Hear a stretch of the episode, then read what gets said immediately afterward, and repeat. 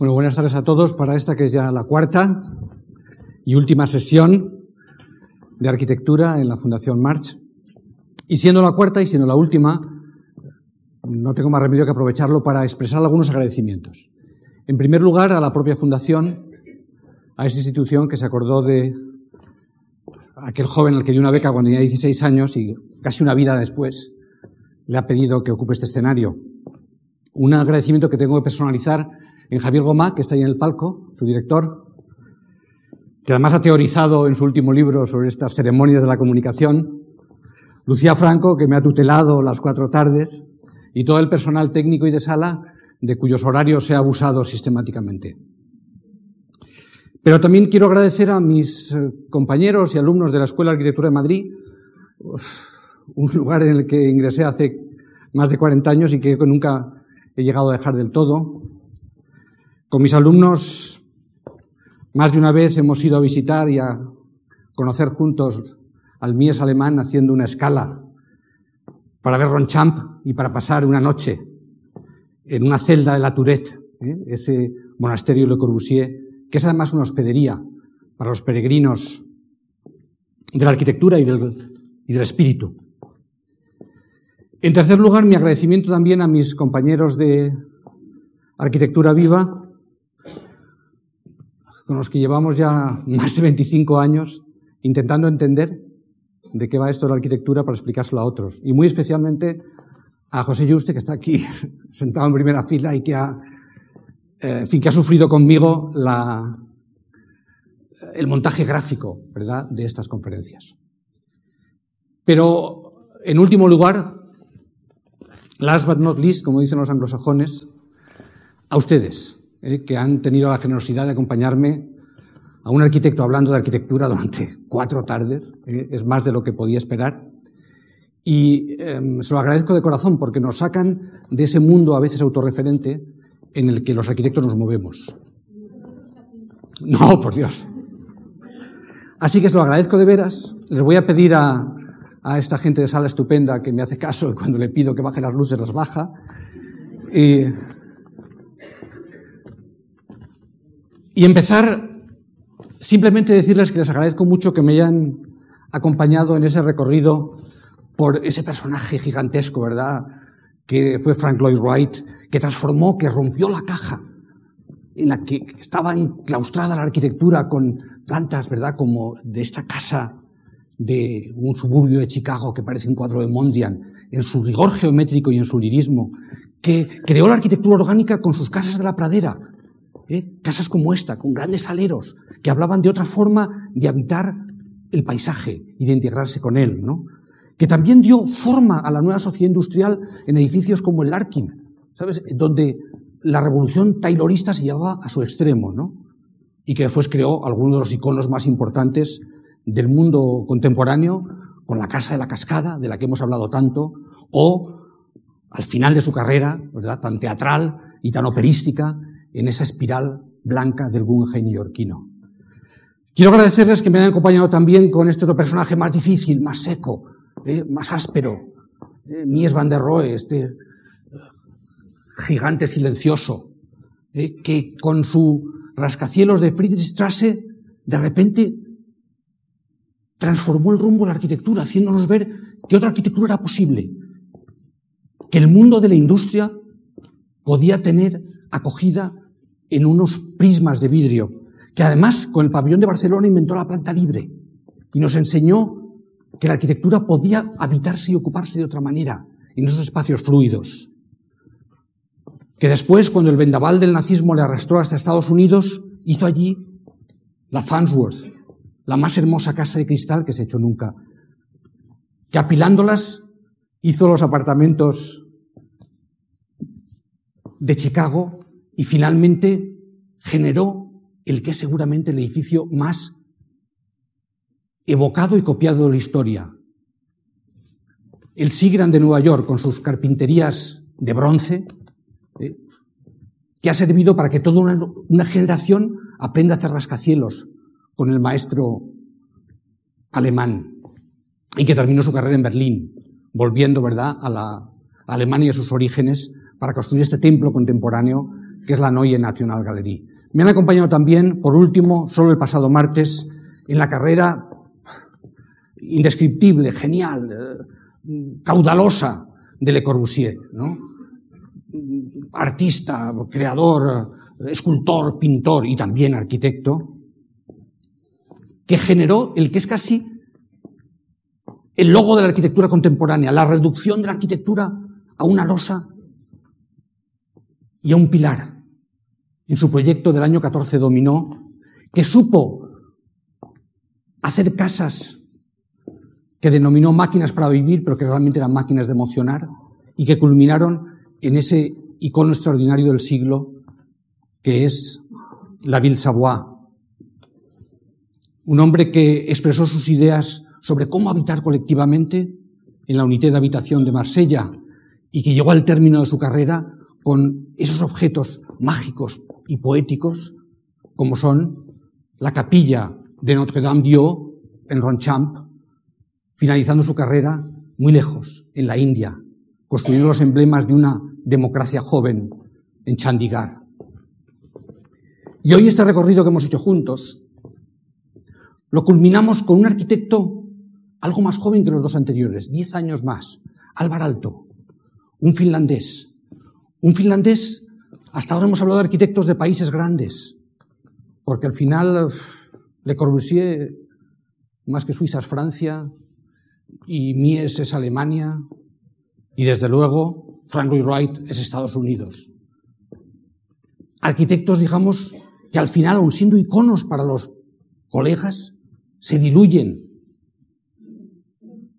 en sus países de origen. En cambio, Álvar Alto es casi el símbolo de Finlandia, un pequeño país que es independiente desde hace menos de 100 años y que junto con Sibelius tiene en Álvar Alto el emblema de su condición.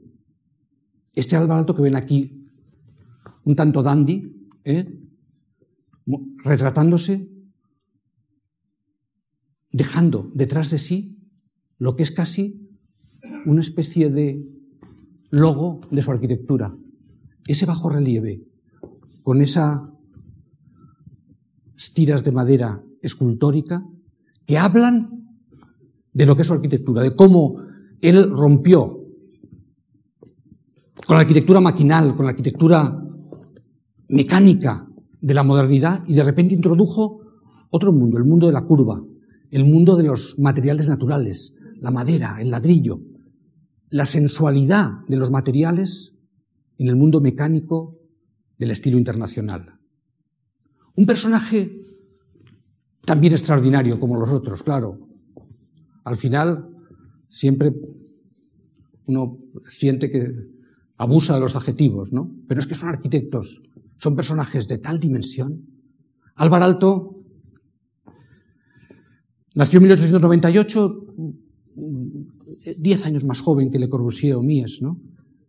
Y sin embargo, fue extremadamente precoz. Fue el único de todos estos que tuvo una educación regular, es decir, que fue a la universidad y se hizo arquitecto. Todos los demás llegaron a la arquitectura aprendiendo, trabajando en despachos, aprendiendo artes y oficios, pero él no. Él fue regularmente a la universidad. Era hijo de un topógrafo. Y entonces pasó su infancia entre los tableros de dibujo de su padre, ¿sabes? Y las excursiones al panorama lacustre, a los paisajes lacustres de, de la Finlandia central. Si además les digo que en finlandés a alto significa ola, comprenderán que esa arquitectura de curvas estaba predestinada por la palabra alto, por los paisajes lacustres, por las curvas de nivel del padre topógrafo. Y es verdad. ¿Y la madera? ¿De dónde viene la madera? La madera viene de dónde va a venir, de los grandes bosques finlandeses. Esos grandes bosques que se explotan y al final permiten crear no solamente una industria, sino una artesanía que es el emblema del país. Y que Álvaro Alto expresaba con estos diagramas que abrevian y al mismo tiempo reflejan el espíritu de su arquitectura y el espíritu de su país. Claro,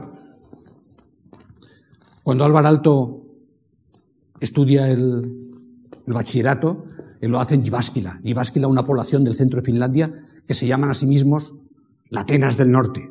Tienen una gala ser una población muy culta. Y el joven, el joven Álvar tiene, no tiene más remedio que ir a Helsinki porque a, a estudiar en la universidad, pero enseguida regresa a Jyväskylä. Regresa a Jyväskylä para establecer su despacho.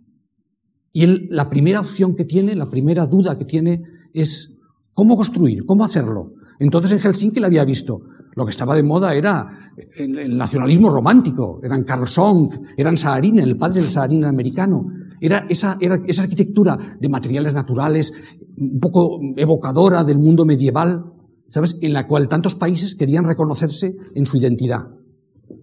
Pero él sabía que había otro camino, y ese otro camino lo representaba un arquitecto sueco llamado Asplund, que puso en marcha una auténtica escuela, la escuela del clasicismo nórdico. Y él desde joven tenía ese empeño en reconciliar a la modernidad con el clasicismo, como tantos otros de los arquitectos que hemos visto. Modernidad y clasicismo podían reunirse. Y él soñó siempre con ese mundo clásico. Y cuando regresó a Gibásquila para establecer su despacho, él dijo, voy a hacer de Gibásquila la Florencia del norte. Y ese amor toscano que conservó toda su vida entró en resonancia, claro, con la arquitectura de Asplund, que fue a visitar a Suecia. Saben que Finlandia, como decía, es una de, un país cuya independencia es reciente y que siempre ha estado, por un lado, con los suecos, por otro lado, con los zares rusos, siempre sometido bajo unos o bajo otros. Cuando mandaban los suecos, la capital estaba en Turku, cuando, cuando mandaban los zares rusos, la capital la trasladaban a Helsinki, pero estaba siempre sometido a esas dos pulsiones. Y él viajaba con frecuencia a Suecia y ahí se familiarizó con la obra de Asplund, una obra donde el romanticismo del momento estaba ya teñido de clasicismo. Fíjense, por ejemplo, la capilla del bosque, cómo introduce las columnas que son troncos de árboles, pero que también son columnas clásicas, y al final una planta circular inscrita en la capilla. Cuando Álvaro Alto recibe su primer encargo, como casi todos a través de un concurso, porque hizo muchísimos y ganó muchísimos, se le conocía porque era un macha ganando concursos. Cuando gana su primer concurso, fíjense ustedes que es este que ven aquí, que es un club de, trabajadores en Gibásquila, ¿eh? pues fíjense cómo evoca un proyecto contemporáneo de Asplund, un proyecto que había hecho Asplund, por cierto, para, el pabellón de, Finlandia en, París en 1925, la exposición de Art Deco, ¿no? Es decir, que él miraba a Asplund por eh, eh, de costadillo. Él hacía un clasicismo, pero que no podía ser un clasicismo retórico, ecléctico. No, no, tenía que ser un clasicismo un tanto desnudo, como lo hacía Asplund. Y entonces este es su primer edificio, donde como ven la huella de Asplund es evidente. Fíjense cómo lo dibuja, es muy bonito, ¿no? Es eh, como dibuja ese primer edificio todavía y lo vemos en los planos de época ¿eh? con, las pólizas, ¿verdad?, que, que, atestiguaban que había recibido el permiso de construcción, y donde, al final, la lección de Asplund se manifiesta en esta gran planta con un espacio circular que le da sentido a todo el proyecto. Si recuerdan el proyecto que en aquel momento estaba haciendo Asplund y que evidentemente a Alto fue a visitar, en Estocolmo, la biblioteca central, entienden cómo este círculo inscrito en el rectángulo formaba parte de esa voluntad de hacer un clasicismo desnudo, un clasicismo geométrico, un clasicismo radical, ellos llamaron el clasicismo nórdico. Claro, el mundo, el mundo clásico le llamaba. Y cuando tuvo, digamos, la audacia de presentarse al concurso del Palacio de las Naciones en Ginebra, del que hemos hablado mucho hablando de Corbusier, este, que tenía 10 años menos, dijo, pues yo también quiero ganar ese concurso. No tuvo éxito, pero presentó esto que ven aquí, que es casi una acrópolis para el Palacio de las Naciones. Ya de joven, digamos, concursaba en las grandes ligas y siempre con esa voluntad de hacer una arquitectura evocadora del mundo mediterráneo. Sus iglesias, esta iglesia que diseñó en este caso no tuvo éxito, pero también la planteaba de nuevo como casi un conjunto de piezas en lo alto de una montaña, como un San Gimignano, ¿sabes? Como con, ecos italianos, con ecos de estos, de estos mm, pueblos eh, de Italia, ¿verdad? Encaramados en un risco, ¿no? Cuando llegó a hacer su primera iglesia, las huellas de Asplund están más bien pues, en cosas, digamos, como los pórticos que reproducen los mismos que Asplund había empleado en la biblioteca. Y de nuevo, sí, es clásica, pero al mismo tiempo depurada. Es un clasicismo que elimina, digamos, lo más superficial, lo más episódico del clasicismo. ¿Creía él en el clasicismo? En aquel momento, de una forma absoluta. Escribía en los periódicos, en los periódicos de Gibásquila, y promovía la idea de esa Florencia del norte. Decía, que, que esa región de los lagos sería toscana. Sin embargo, cuando publica su obra completa, toda la obra clásica la elimina. Y empieza cuando se hace moderno. Elimina su obra clásica. Porque, por algún motivo, esta obra clásica todavía, ¿sabes? Desde la óptica moderna, desde el canon moderno, se recibe con dificultad. Lo propio hizo Le Corbusier. Las primeras vilas que veíamos de Le Corbusier no las incluyó en su obra completa. También, digamos, expurgaron sus inicios. Expurgaron sus inicios para dar un personaje más redondo, más completo. Y sin embargo, hoy que lo conocemos entero, nos parece que en esos inicios está el futuro, el futuro alto. Por entonces gana un concurso importante, al final, y lo gana en Turku, en la antigua capital de Finlandia. Él se acaba de casar, se acaba de casar con una arquitecta cuatro años mayor, la que, había contratado hace seis meses como empleada en su despacho, ¿no? Y, eh, vamos, duró muy poco su condición de empleada porque inmediatamente el jefe se casó con ella. Aino Marcio, una mujer mayor, que luego en el estudio se ocuparía sobre todo de las exposiciones, de, los muebles, del interiorismo, pero con la que Alto tenía una relación de devoción y de dependencia absoluta. Nada podía hacerse si no había visto a Hino y le había dado el visto bueno.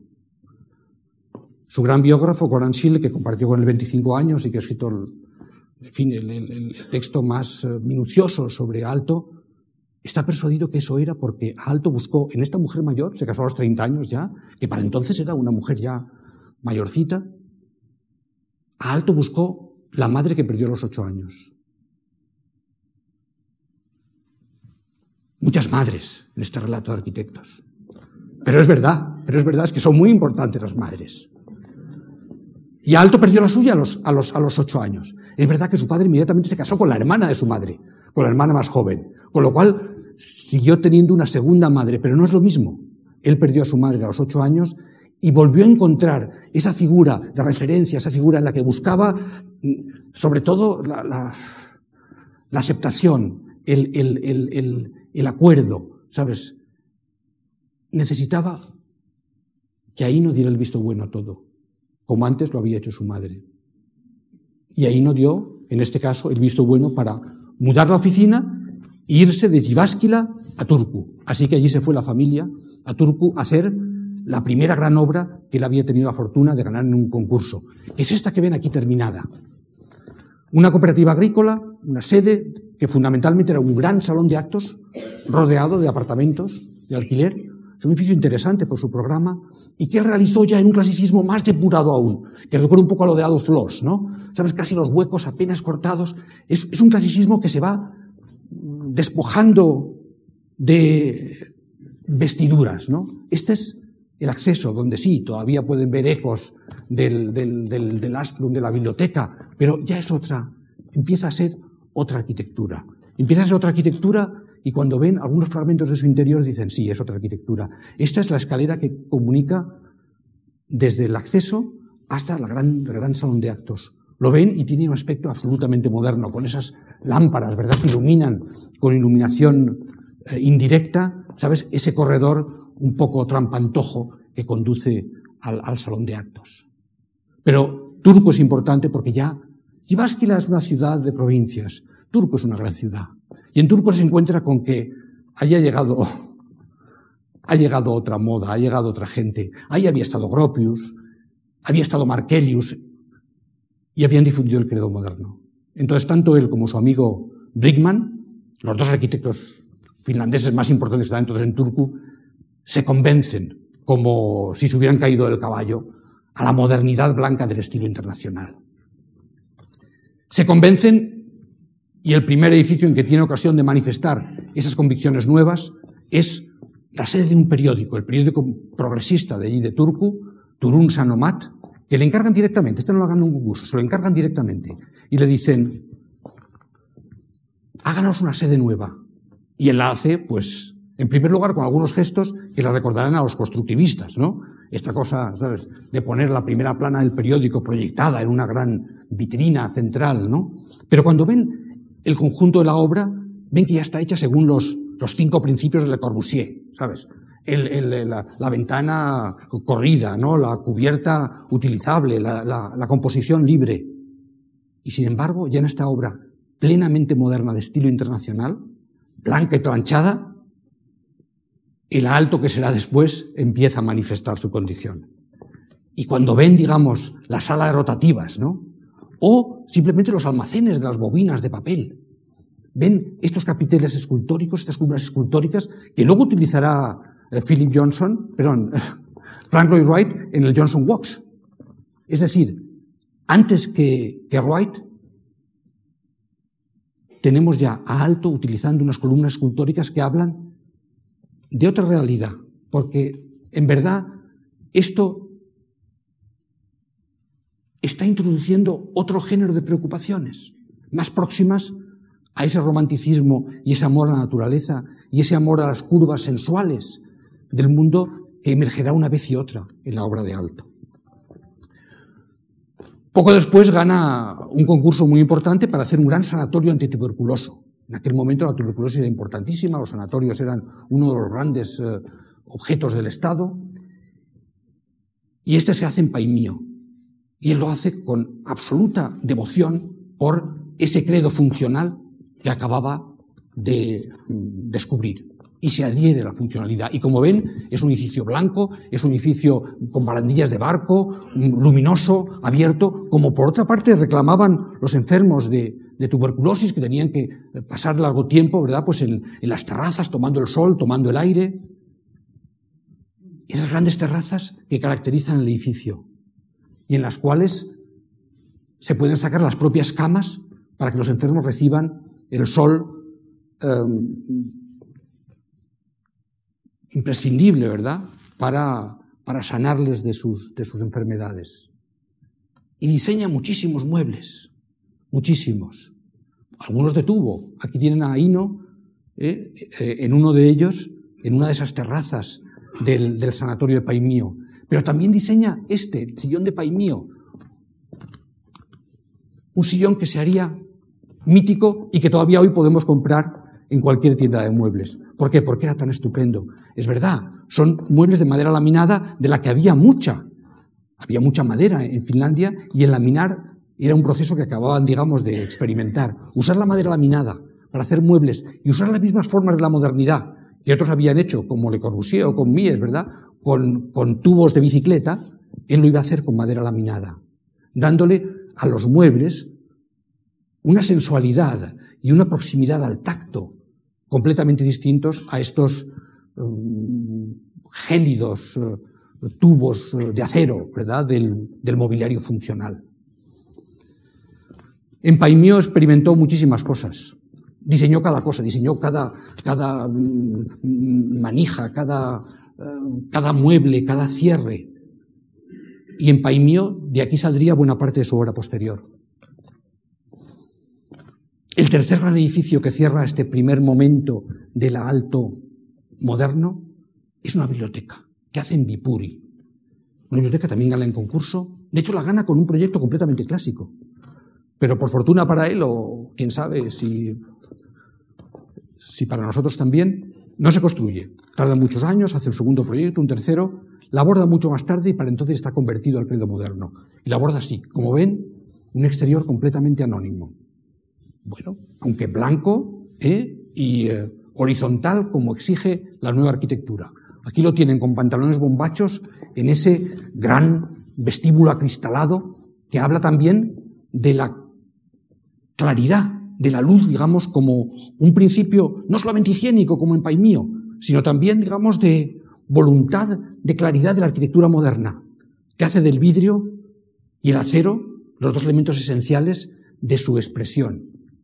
Y entonces esta, esta imagen que ya se ha convertido en clásica, ¿verdad?, de Álvar Alto en, en la biblioteca de Vipuri, introduce lo que sería aquel edificio, donde de repente, lo mismo que en Paimío, que es un edificio moderno, él había introducido los abanicos en la disposición inesperada y topográfica de las piezas, de los edificios, aquí introduce cosas también completamente insólitas en la arquitectura funcional, que son estas grandes ondas de madera que tienen un propósito acústico y que en las grandes salones pues servían, digamos, para que la voz del que hablaba pues pudiera llegar al extremo. Un salón que, como ven, pues de forma bastante espartana, se amuebla solamente con taburetes, pero taburetes también diseñados por él, con esa pata doblada que le decía, es como mi columna, porque con esta pata hago todo. Como los griegos con una columna hacían eh, lo mismo, ¿sabes? Todo tipo de arquitecturas, yo con esta pata, esta pata, ¿eh? puedo hacer toda una familia de muebles, una familia de muebles que tuvo tanto éxito que fundó Artec para comercializarlos y es una firma que todavía existe y que sigue vendiendo casi 100 años después los muebles de alto. Este es el, el, el la cubierta acústica de esa sala, ¿no? Esa, esa extraordinaria alfombra de madera, ¿sabes? Que le da a la sala un calor especial, un sentido especial de comunión y de proximidad. Porque la sala era muy alargada, era muy incómoda. Pero gracias a esa marquesina adquiría otra condición. Y los muebles, claro está, los taburetes, apilables, como, como obligaba a la modernidad. Con estas tres obras, Alto se convierte fulgurantemente en un gran arquitecto moderno. Se hace miembro de los CIAM, conoce a todos ellos, viaja por Europa, le invitan a todo. Cuando el año 32 se hace la exposición en Nueva York del estilo internacional, aquella que, recordarán que a mí le invitaron solamente, ¿verdad? Pues a una esquina, he colgado entre dos ladrones, como decía. En aquella exposición del 32 ya está presente Alto. Y está presente con el Turun Sanomat, con el edificio del periódico de Turku. Es un arquitecto reconocido. Y ese arquitecto reconocido, que ha realizado obras tan extraordinarias como estas tres que estamos viendo, va a partir de entonces a experimentar un tránsito singular en su vida y en su carrera. Claro, la biblioteca de, de ha sufrido mucho. Yo les muestro siempre fotos de época y siempre dibujo los arquitectos. ¿Por qué? Si les mostrara fotos de Vipuri, todos eh, se entristecerían. Porque estaba dentro de la parte de Finlandia, Karelia, que fue, digamos, adscrita a Rusia. Ahora mismo Vipuri no está en Finlandia, está en Rusia. Y los rusos la dejaron degradarse. Y la verdad es que visitarla ahora es, eh, es una expedición melancólica. Siempre hay campañas de, en fin, que quieren recaudar fondos, para intentar hacer algo con Vipuri, pero por desgracia, estando en Rusia, ha perdido esa lozanía que tienen estas imágenes primeras, estas imágenes de Vipuri recién inaugurado, con ese pozo de libros y esas claraboyas extraordinarias para tener una luz homogénea. Esas claraboyas que él comparaba, decía, es como un acantilado con mil soles, ¿no? El acantilado, la parte de arriba era el puesto, digamos, de vigilancia de la biblioteca. Y luego había esa especie de pozo que tantas veces usaría y que tanto sería imitado. Y los mil soles, los mil lucernarios que crean esa luz homogénea.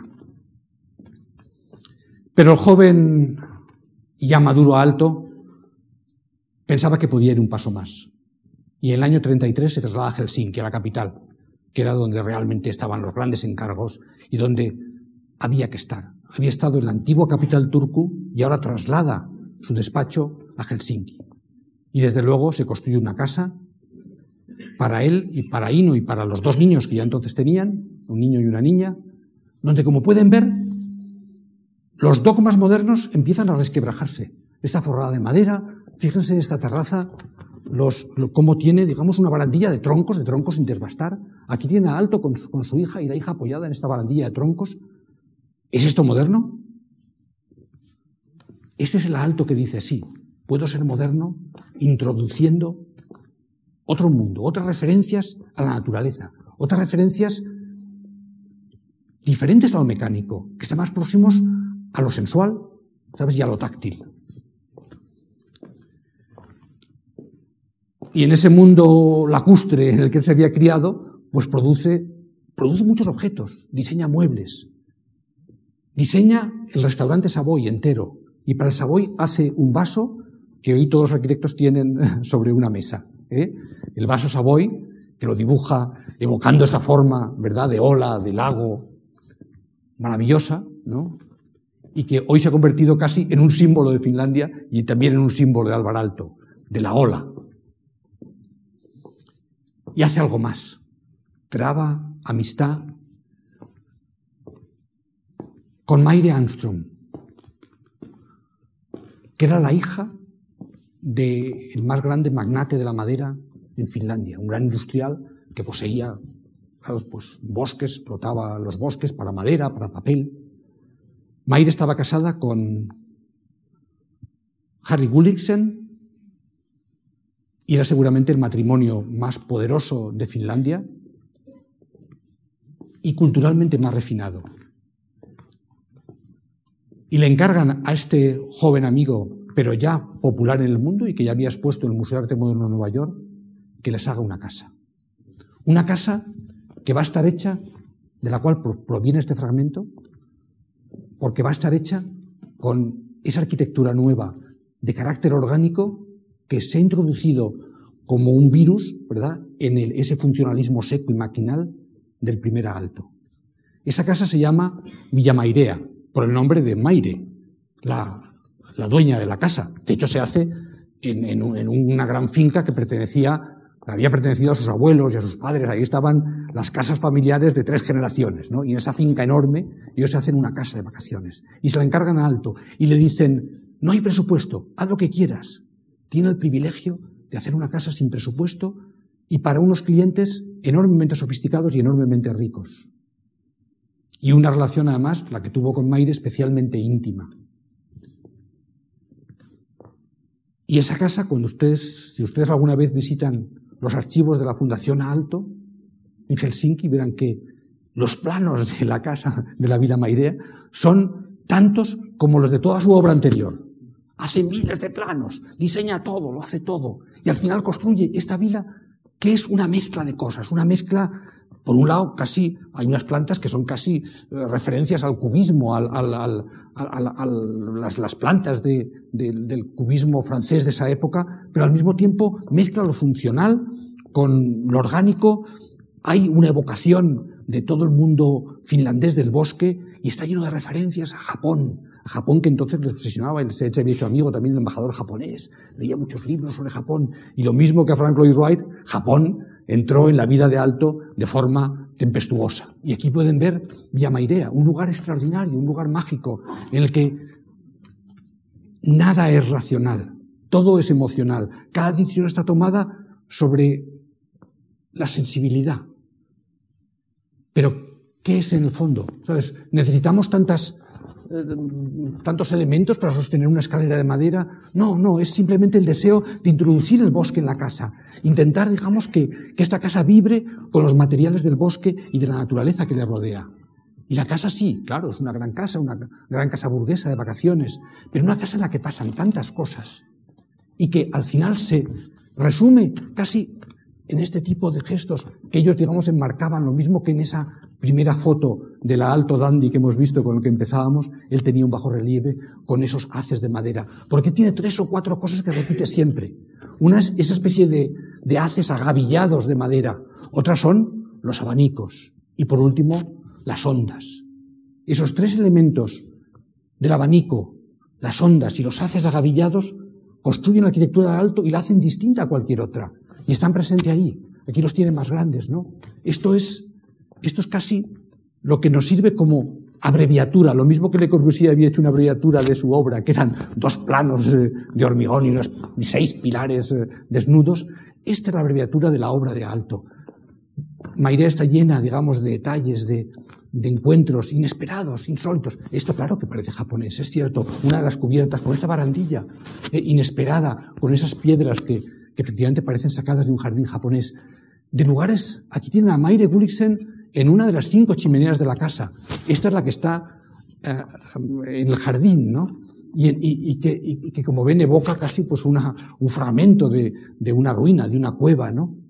Esta es la sauna, porque como es lógico, cualquier casa finlandesa necesita su, su sauna.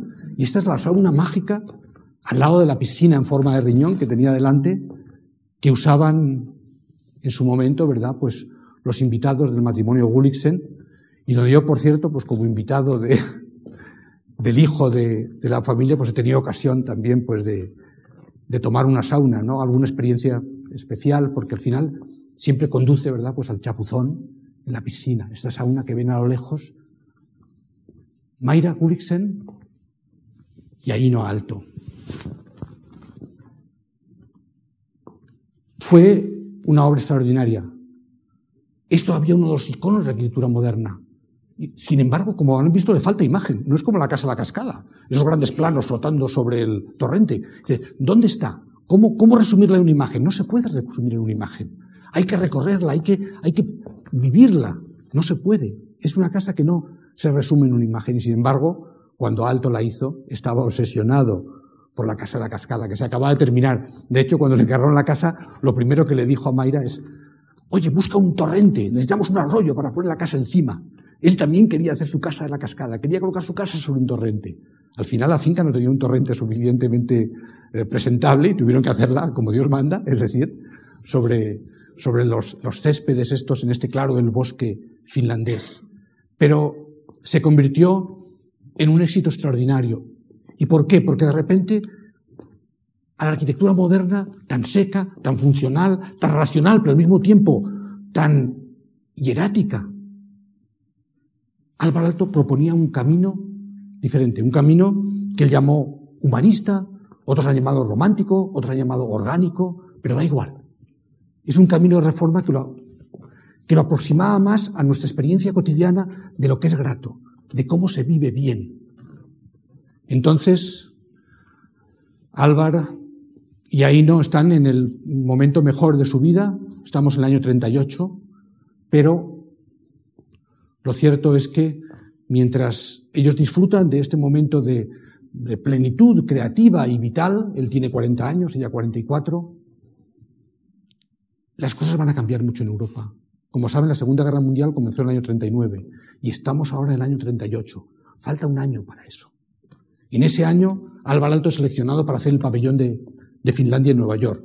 Y lo hace con una planta, como no podía ser menos, ¿verdad? Ondulante, con esta expresión, con listones de lo que debía de ser el, espíritu finlandés, y esta imagen que convertiría a Alto ya en un personaje muy popular en Estados Unidos. De hecho, después de esto le harían una exposición monográfica en el MoMA. Es decir, que el propio año 38, en el 32 había expuesto, pero en una colectiva, junto con los demás del estilo internacional. Era uno más de los que estaban cambiando el mundo. Y en el año 38 ya el MoMA dice, no, este es uno de los grandes, es uno de los maestros. Es un muy joven arquitecto de 40 años. Fíjense que todavía nosotros, hasta en los concursos de arquitectura contemporánea, los europanes, que están dedicados a jóvenes arquitectos, se pueden presentar hasta los 40 años. O sea que un arquitecto es oficialmente joven hasta los 40 años. Aunque parezca mentira. Pues este joven arquitecto de 40 años ha tenido una exposición monográfica en el MoMA y ha hecho un puñado de obras maestras. La vida le sonreía. Y sin embargo, como me sugiere este dibujo suyo de una tormenta en Estados Unidos, en uno de los viajes que hizo, una tormenta sobre Cape Cod, en uno de los viajes que hizo al pabellón de, de Finlandia, esos vientos de tormenta están ya gestándose en Europa. Como algunos saben, en el año 39 los rusos invadieron Finlandia en lo que se llamó la Guerra de Invierno. Y todos los jóvenes finlandeses fueron movilizados. Alvar Alto tenía 40 años y era oficial de reserva. Cuando supo de la inminencia de la guerra, huyó a Estocolmo. Y sin embargo, hasta un hotel de Estocolmo le llegó el oficio donde le movilizaba. Tuvo que regresar a Helsinki e inmediatamente movilizó a todos sus amigos americanos. Había hecho muchos. Era amigo de Rockefeller, de Hemingway, ¿sabes? De los grandes popes del, del Museo de Arte Moderno. De Frank Lloyd Wright también. Y de muchos otros en Europa, como Le Corbusier, Leger. Pero eran los amigos americanos los importantes. Y todos se movilizan para que Álvaro Alto no vaya a luchar. Y le dicen, no, no, tú eres más necesario aquí. Te organizamos un ciclo de conferencias para que vengas a pedir dinero para la Finlandia sometida a un ataque. Fue un momento difícil. Él, al final, fue movilizado, tuvo que vestir el uniforme. Aquí lo ven con Aino, lo que podría ser preparando la reconstrucción de esa Finlandia destruida por las tropas rusas, que, como es lógico, encontraron muy poca resistencia en los finlandeses. Y rápidamente, digamos, eh, les obligaron a un armisticio. Y sin embargo, este episodio a muchos les apenó, porque los finlandeses son profundamente patrióticos. Y cuando él fue a Estados Unidos a dar este ciclo de conferencias y no regresaba y no regresaba, en su estudio no, podían entenderlo. Sus amigos no podían comprenderlo. Maire, Gulliksen, su amiga, le escribía cartas diciendo, pero Álvaro, ¿cómo es que no regresas? ¿Sabes? Porque ellos eran, efectivamente, grandes burgueses, gente muy poderosa, muy, pero eran también patriotas. Y estaban contribuyendo al esfuerzo bélico. Ver al Alto huyendo de sus responsabilidades, a todos les dejó consternados. Fue algo muy dramático para muchos. Sin embargo, aquí lo tienen vestido de uniforme en la terraza de su casa con sus dos hijos y su mujer. Poco después estallaría la Segunda Guerra, que ellos llamaban la guerra de continuación, donde los finlandeses aliados con los alemanes atacaron a los rusos. Y esta fue mucho más sangrienta, porque la primera guerra, la guerra de invierno, fue breve, los rusos obtuvieron una victoria sencilla, llegaron a un armisticio, se quedaron con parte de Finlandia, pero la siguiente guerra fue cruelísima, ya fue parte de la Segunda Guerra Mundial. Finlandia entró entonces al lado de los alemanes, la mayor parte de los jóvenes arquitectos que trabajaban con Alto fueron movilizados.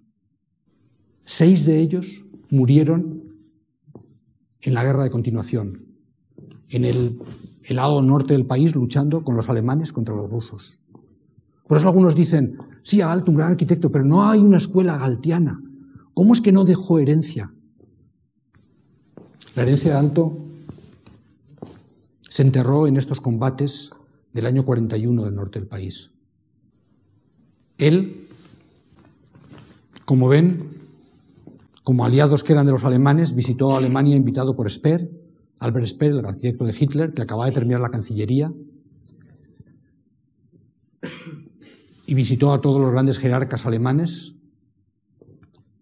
y a sus grandes artistas, como Arno Brecker, el escultor, que aquí ven que recibe a Álvaro Alto en su taller de Berlín. Más tarde, como saben, Alemania perdería la guerra y Finlandia, que había sido su aliada, sería condenada a una cierta neutralidad, algo así como un protectorado ruso. Pero en todo caso, el comportamiento de Alto durante la guerra había dañado irreparablemente su imagen de patriota. No muy distinto, por cierto, el de Corbusier, el que vimos en Vichy hacer cosas vergonzosas. ¿no? Así que pensó muy seriamente en instalarse en Estados Unidos. Le llegó un encargo enseguida. Le hicieron catedrático en MIT, en el Massachusetts Institute of Technology, que está en, en, Boston, en, Cambridge, en Massachusetts. Y además de, hacerle, digamos, profesor, pues le encargaron una, obra, un, la Baker House, que es un, dormitorio universitario, una residencia de estudiantes, que él hizo con sus formas habituales, con su forma, con su forma curvada, para conseguir, digamos, más vistas del río, junto al río Charles. Ya que la única objeción que le pusieron sus, eh, en fin, sus clientes es que eh, no salían suficientes habitaciones, porque con estas formas curvas pues había perdido un poco de eficacia. Y entonces, y esto fue una idea de ahí, ¿no? Dijo, pues eh, añadiremos un bloque de habitaciones aquí detrás que es este que pueden ver en esta foto, que con la escalera acabó siendo uno de los elementos mágicos del proyecto. un proyecto extraordinario y el cual, parte del cual es producto simplemente de una demanda del cliente. Pero sí, efectivamente, el edificio fue un gran éxito en Estados Unidos. ¿Por qué? Porque era moderno y al mismo tiempo era capaz de hablar con ese idioma de los materiales. Lo hizo con una fábrica de, ladrillos que estaba al borde de la ruina. Y entonces les dijo, utilizaré todos los ladrillos, incluso todos los que ustedes desechan, porque son imperfectos, porque, están, porque la cochura es excesiva, utilizaremos todos. Y gracias a eso consiguió esa textura tan rugosa, ¿no? que, que habla de lo primitivo que él quería introducir también en ese mundo planchado de la arquitectura moderna. Y Álvaro Alto, claro que piensa entonces en quedarse en Estados Unidos. En Finlandia no le quieren mucho. Han visto que patriota no es tanto. Que cuando ha llegado el momento de la verdad, el momento en que la gente tiene que tomar decisiones durísimas sobre su familia, sobre su vida, Álvaro Alto había huido. Y en todo ese tiempo estuvo dando conferencias, además, además de hablar de Finlandia, hablaba de su obra, iba montando tiendas de Artec, distribuidores en cada ciudad. O sea que al mismo tiempo que Finlandia estaba en ruinas, él estaba en Estados Unidos creando distribuidores de Artec, de su, en fin, de su, compañía de muebles de madera laminada. Esta es la última imagen que les muestro de ese edificio, pero es que quiero que la vean porque sería luego tan imitado. Ese edificio tenía aquí en medio una gran sala que, como ven, estaba iluminada por lucernarios, pero encima de cada lucernario había una lámpara. De manera que por la noche la luz natural era sustituida por la luz artificial de las lámparas. Y luego tantos arquitectos hemos imitado lo de colocar el lucernario y poner encima la lámpara, ¿no? Pero esto lo inventó Álvaro Alto aquí, en la Baker House del MIT. Mientras tanto, ahí no enfermaba. Su situación se agravaba cada día. Álvaro Alto iba y volvía de América. Hizo ocho o diez viajes Tenía que dar clases como profesor, tenía obligaciones con sus alumnos, pero también tenía que supervisar la obra. Y en una ocasión le llamaron. Ahí no le quedan días. Regresó a Helsinki y dibujó este retrato, 11 días antes de que muriera. Llegó a tiempo para hacerle un último regalo. Un abrigo de bisón con el que ella siempre había soñado y que era como el símbolo del éxito que habían conseguido juntos. Ahí no falleció en 1949 y a partir de entonces la vida de Alto entró en una etapa, una deriva extrema. Durante tres años, prácticamente alcoholizado, fue incapaz de sacar adelante su estudio, Muchos pensaron que la carrera de Alto terminaría allí. Él seguía pensando en emigrar a América, pero en el año 49 ganó dos grandes concursos. En Helsinki, uno para, el Instituto de Pensiones y otro para la gran Universidad Politécnica de Otaniemi, que seguiría haciendo hasta su muerte, y entonces pensó que no, que debería atenderlos, pero era incapaz de hacerlo. En aquel momento estaba entretenido con un encargo menor, pero que luego sería importantísimo su carrera. Un pequeño ayuntamiento en un pueblecito minúsculo, Sainasalo. Le habían encargado el plan urbanístico y le ha dicho, bueno, pues una serie de bloques, así un poco diagonales, tal, y ahí voy a hacer el ayuntamiento. Y efectivamente lo hizo de esta manera, entendiendo el ayuntamiento como, no como un edificio, sino como una plaza, un conjunto de edificios que abrazaban ¿eh? un, espacio público. Y esto, si pasamos de la planta, esto es lo que es el ayuntamiento de Sainazalo una gran escalera de césped y al final el conjunto de edificios que cierran un término. Claro que tiene influencias de, los holandeses, de Dudo, al que él seguía, y sobre todo, claro, de las ciudades italianas. Claro que quiere reflejar esa organización un poco pintoresca, ¿verdad? De una ciudad italiana, una colina, una pequeña acrópolis, donde están, digamos, los edificios que representan, ¿sabes?, a la comunidad. Con ladrillo rojo. A partir de entonces, el ladrillo sería la marca de la alto de este tiempo. Abandonaría los enlucidos blancos y las carpinterías metálicas y se centraría en hacer cosas de ladrillo, por su condición táctil, porque es más amable, porque es más natural. Claro, la gran sala, 17 metros para un, para un pueblecito pequeño, ¿no? Pero dice, no, la gran sala de ayuntamiento tiene que evocar la condición comunitaria de... Y entonces la hizo enorme, 17 metros, y con esta maravillosa cercha de ecos medievales, ¿no? Incluso habló con su amigo Leyer y le dijo, véndeles barato un cuadro. Y les vendió, sin pasar por el marchante, ¿sabes? Por una miseria, ese cuadro. Y cuando fue con el cuadro allí, le dijeron, pero qué barbaridad, eso es muchísimo dinero, no lo podemos pagar. Así que estuvo solamente unos días, hicieron la foto y al final tuvo que acabar quedando sobre el propio Álvaro Alto, porque le daba vergüenza decirle a Leyé que sus clientes del pueblo no habían querido pagar esa miseria por el cuadro de Leyé. Pero esta foto de época todavía está el cuadro allí, que ahora lógicamente pues ya no, no figura en este pequeño ayuntamiento. Y aquí entra otro personaje en la historia, el personaje que le rescata. Los arquitectos siempre tienen al final mujeres que le rescatan. Y así fue también en este caso. Del 49 al 52, tres años malísimos, es verdad que consiguió culminar Sainatsalo, con enorme esfuerzo, con tanto esfuerzo que al final escribió una carta personal a cada uno de los seis albañiles que habían puesto los ladrillos, agradeciéndoselo. No, gracias a ustedes hemos hecho esta obra. Una carta personal, manuscrita a cada uno. Pero su estudio estaba en completa crisis. Por entonces, un día vio que habían puesto en, el exterior del, edificio, habían colocado un letrero luminoso de neón. Se indignó, lo, rompió a pedradas. Tuvo un juicio, le pidieron mucho dinero que tuvo que pagar. Hicieron una inspección de Hacienda, encontraron que tenía las cuentas desordenadísimas. Otra multa enorme, tuvo que despedir la mitad de la gente que tenía con él. Un desastre. Toda su vida iba en aquel momento camino del, desastre. Pero descubrió a una joven arquitecta, también otra empleada del estudio, 24 años más joven, Elsa Kaisa Makiniemi, a la que inmediatamente cambió el nombre y le llamó Elisa, porque tenía más resonancias clásicas. Y se casó con ella. Y a partir de entonces encontró una nueva felicidad, una felicidad distinta, y empezó a reconstruir su carrera con una persona muy distinta a Ino. Aino era más reflexiva, yo creo que más madura, más hecha. Sin embargo, Elisa era muy vitalista, muy feliz. Eh, eh, lo único que esperaba de la vida era realmente vivirla sin angustias. Y eso le dio al, al alto vitalista, ¿sabes? Una energía nueva. Y efectivamente se casó con ella.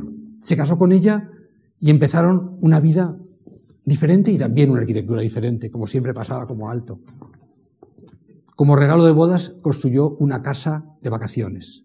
Al lado de Sainachalo, al lado de ese ayuntamiento, bueno, no al lado, en, la zona. Él había ido muchas veces a, la obra, conocía la zona, dijo, vamos a hacer una casa de vacaciones. Una casa de vacaciones que en el fondo es nada más que un gran patio, como si fuera un patio meridional de ladrillo, encalado por fuera y con un fuego en el medio. Ahí tiene a Álvaro Alto eh, alimentando el fuego que en lo alto, en el centro del patio de esa casa, la casa de vacaciones de Murazalo, y ahí tienen a la joven Elisa, porque la llamaremos ya siempre así, como quería Alto, em, en el mismo recinto.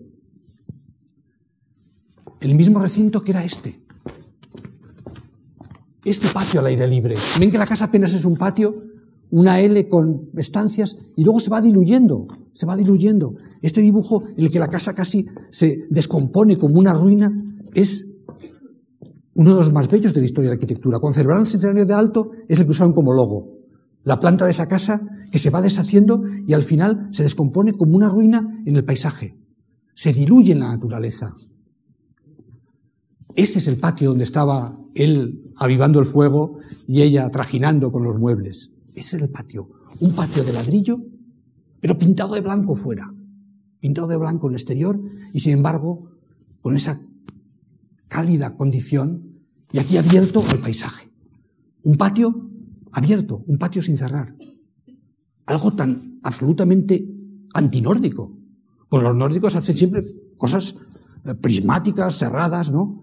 Un patio es una cosa de la arquitectura meridional. Hizo un patio meridional al lado de un lago finlandés. Y luego, claro, sus experimentos. Empleó aquella pared que han visto ya varias veces para usar todo tipo de productos cerámicos, que luego aparecerían en su obra, aquí y allá, pero empleó su casa experimental como los médicos que experimentan sobre sí mismos. Dijo, bueno, como esta es mi casa aquí, si me confundo no pasa nada. Y, empleó veintitantas formas de aparejo para ver cuál era mejor utilizar en el futuro. Y este es el plano de esa pared experimental. De hecho, lo llamó, no casa de verano, lo llamó casa experimental, lo llamó, ¿no? Y donde está esa condición textil que entonces ellos difundían tanto a través de Artec, porque Artec hacía muebles, pero había textiles, y diseñaba hino, ¿no? Y que estaría presente en muchas de sus obras, como por ejemplo luego en, que, veremos, ¿no? En, la, la, caja de pensiones, donde empleaba estas, estas piezas cerámicas de colores para construir cosas que hacen que la arquitectura parezca que está tejida, que no está construida, sino tejida, ¿sabes? Con estos materiales. Y como no podía faltar, una sauna. Una sauna un tanto alejada, hay que cruzar un tramo de bosque, y esta sauna, que como ven es casi como el cabañón de Le Corbusier, ¿eh? esta sauna como el elemento más deliberadamente primitivo de la casa. Porque es efectivamente arquitectura enorme, arquitectura espontánea. Una casa sin cimentación, porque está apoyada solamente en, unos cuantos pedruscos. Y una sauna donde, aunque parezca que no es un edificio de alto, el talento de alto se refleja en pequeños detalles, en pequeñas minucias. Él adoraba lo vernáculo. Solamente cuando viajaba, solamente quería ver la arquitectura vernácula, no la arquitectura importante. Cuando estuvo en España, estos son los dibujos que hacía. Lo llevaron al Museo del Prado y decía, no me interesa. Lo llevaron al Escorial y se daba la vuelta. Los arquitectos españoles estaban sorprendidísimos. Luego, en el año 51, muchos de ellos escribieron sobre él, ¿sabes? habían conocido al Gran Alto y todos tenían que dejar huella de lo que habían visto. Chueca y, y, ejemplo, Chueca contaba, dice, es como un campesino, no lo entiendo, ¿sabes? Tiene cara de campesino y gustos de campesino. Solo le interesa lo vernáculo. Esto es lo que él dibujó en España. Solamente le interesaba la arquitectura autóctona, porque él pensaba que en esa poesía, ¿verdad? De, esa arquitectura hecha por la necesidad, por, las constricciones de la materia y el azar, estaba la arquitectura más genuina. Y luego, sin embargo, tenía un ojo implacable por lo más exquisito. Cuando Chueca lo llevó a comprar regalos ahí para la familia, fue a una tienda de castañuelas. Le enseñaron muchas. Y él, sin dudar, cogió unas. Chueca se quedó escandalizado. Le dijo, estamos hablando del año 51, piensen, pero si cuestan 600 pesetas, le dijo, porque eran las castañuelas de profesional, eran las más sofisticadas de la tienda. Dijo, lleves unas cualquiera, que por seis pesetas se llevan unas castañuelas. Alto encantado. Había tenido el ojo de ver entre las castañuelas aquellas que sin duda eran las mejores. Y no le importó apartar 600 pesetas del año 51 para llevarse unas castañuelas de profesional. Así que sí le gustaba lo vernáculo, pero tenía un ojo refinado en que siempre sabía encontrar lo mejor. Y en aquel momento estaba peleado con su país, peleado con su país. Se diseñó esta barca,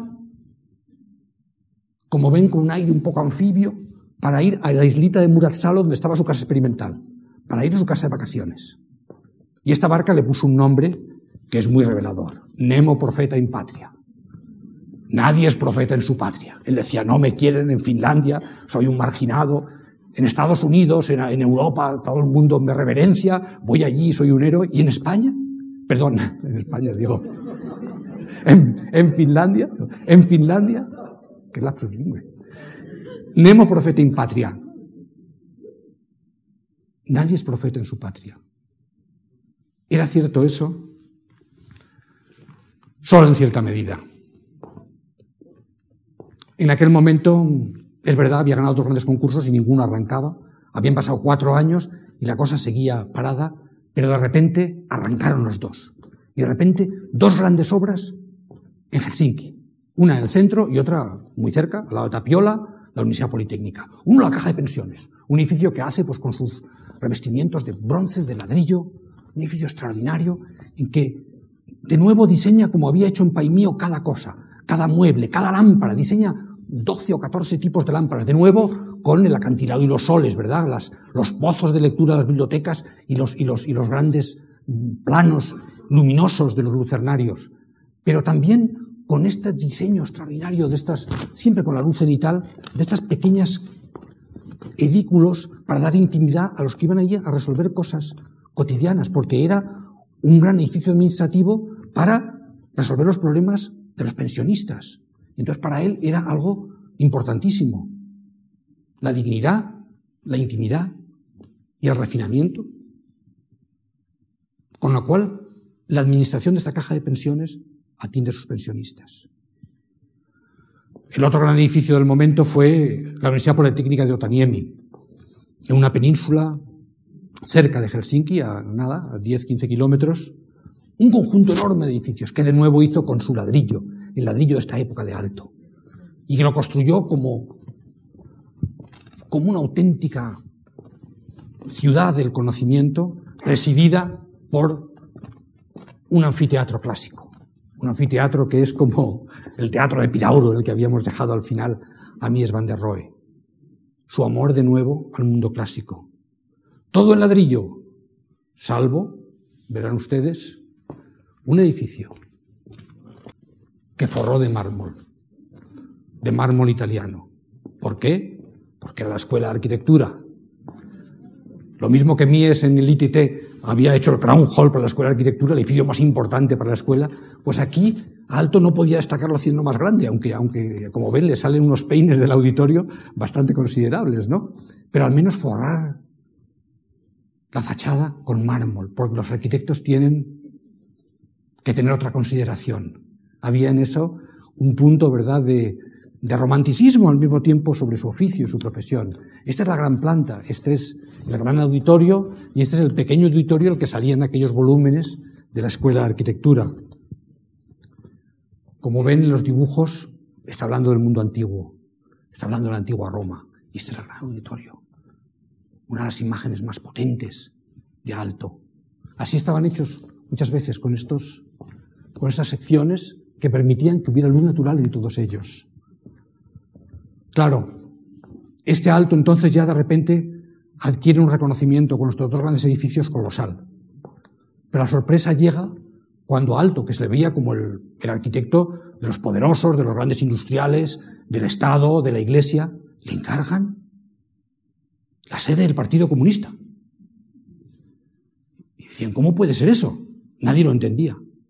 En aquel momento el Partido Comunista en Finlandia era muy importante, porque los rusos en el fondo mandaban sobre Finlandia, tenían un poder extraordinario en Finlandia. Y esta era la sede del Partido Comunista. ¿Sabes? Un gran bloque de oficinas y un gran auditorio y Casa de la Cultura.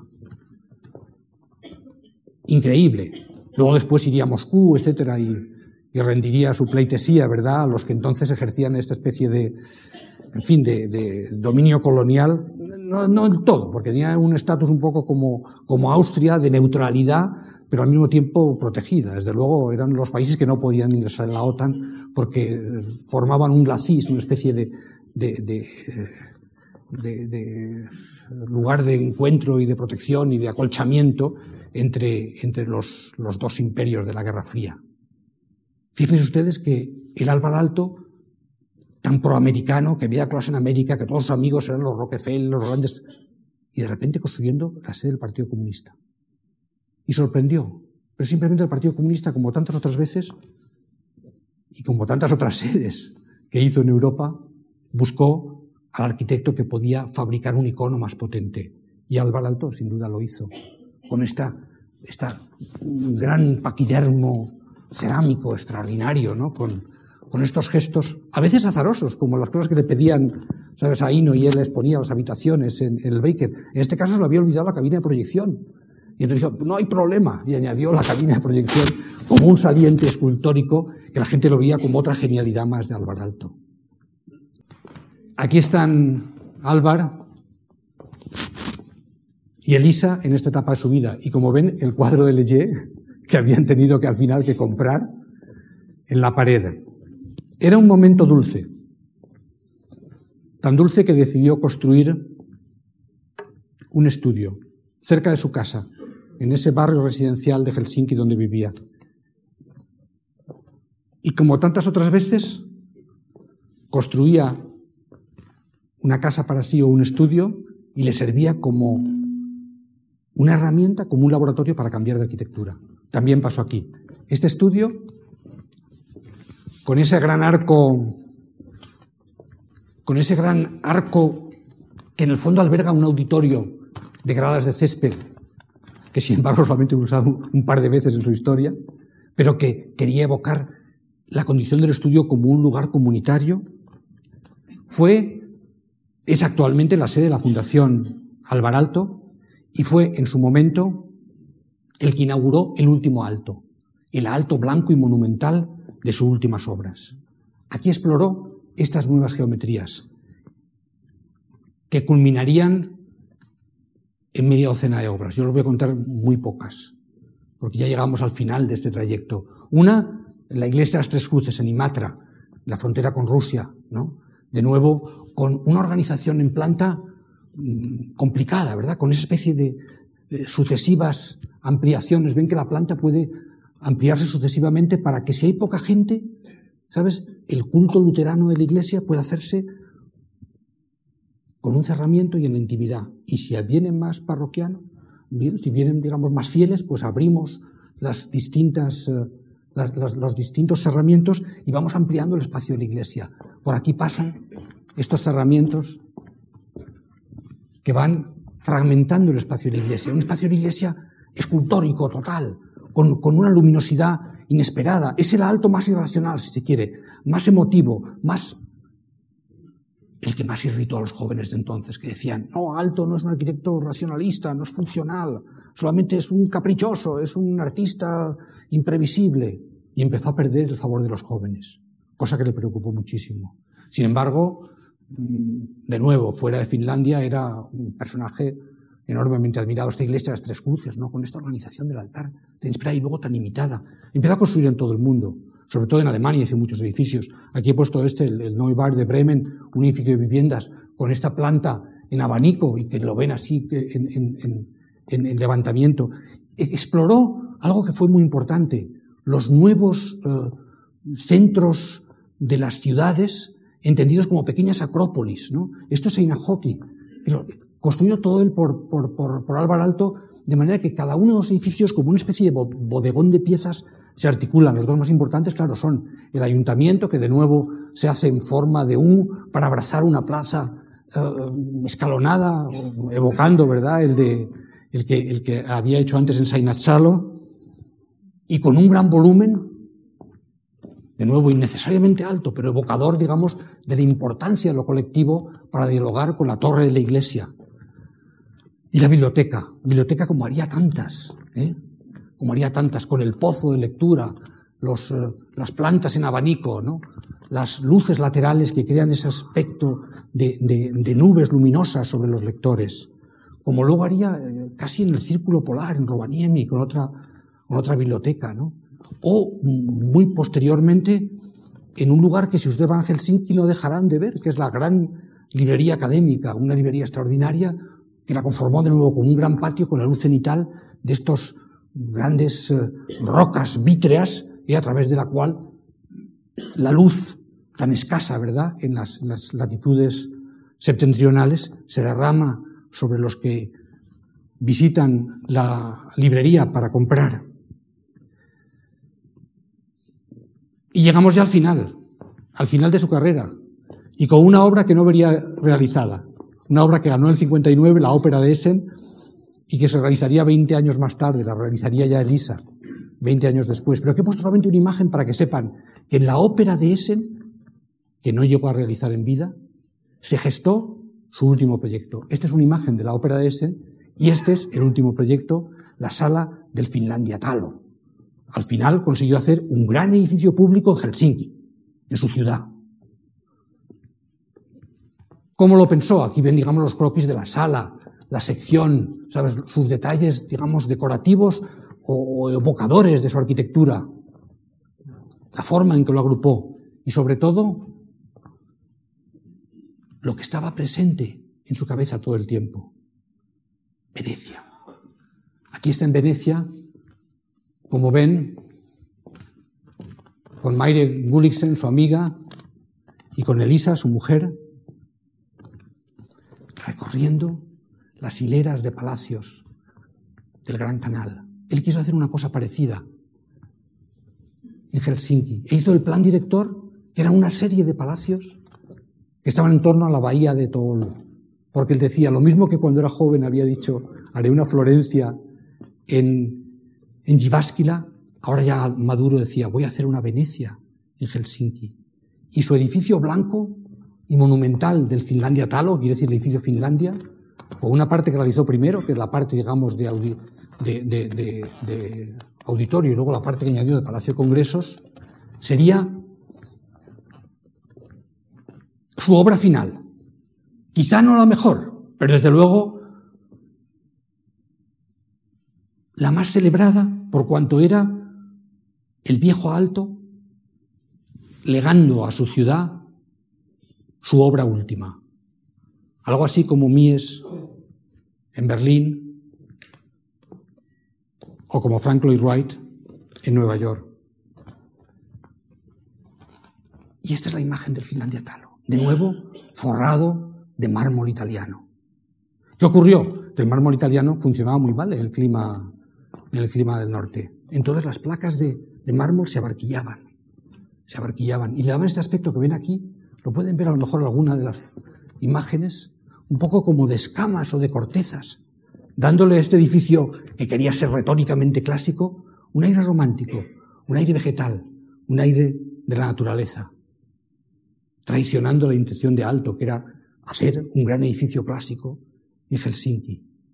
Al final, por desgracia, las placas empezaron a desprenderse, el edificio se llenó de redes y hubo que volver a forrarlo. Pero fíjense de la importancia entonces de Alto estaba poco después de su muerte, lo incorporarían en, el papel moneda de Finlandia. Ahora, por desgracia, tiene el euro, así que ya han desaparecido los billetes de Alvaralto. Pero en el anverso estaba Alvaralto y en el reverso el Finlandia Talo. Era ya el icono, la obra por la que querían que fuera recordado.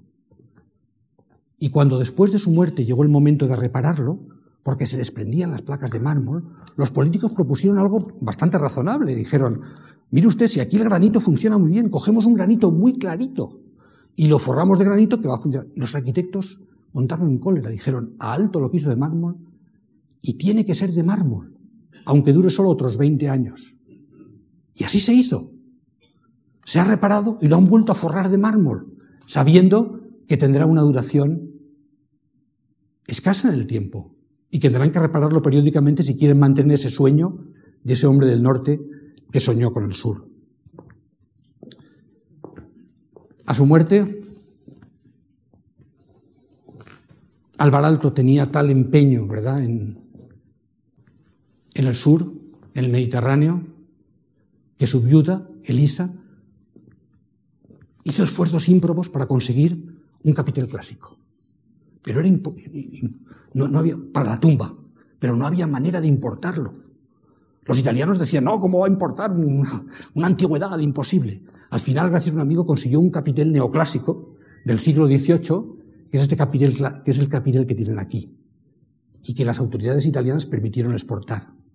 Así que, al menos, ¿verdad?, pues pudo conseguir esta, digamos, este homenaje final que le rindió Elisa Alvaralto.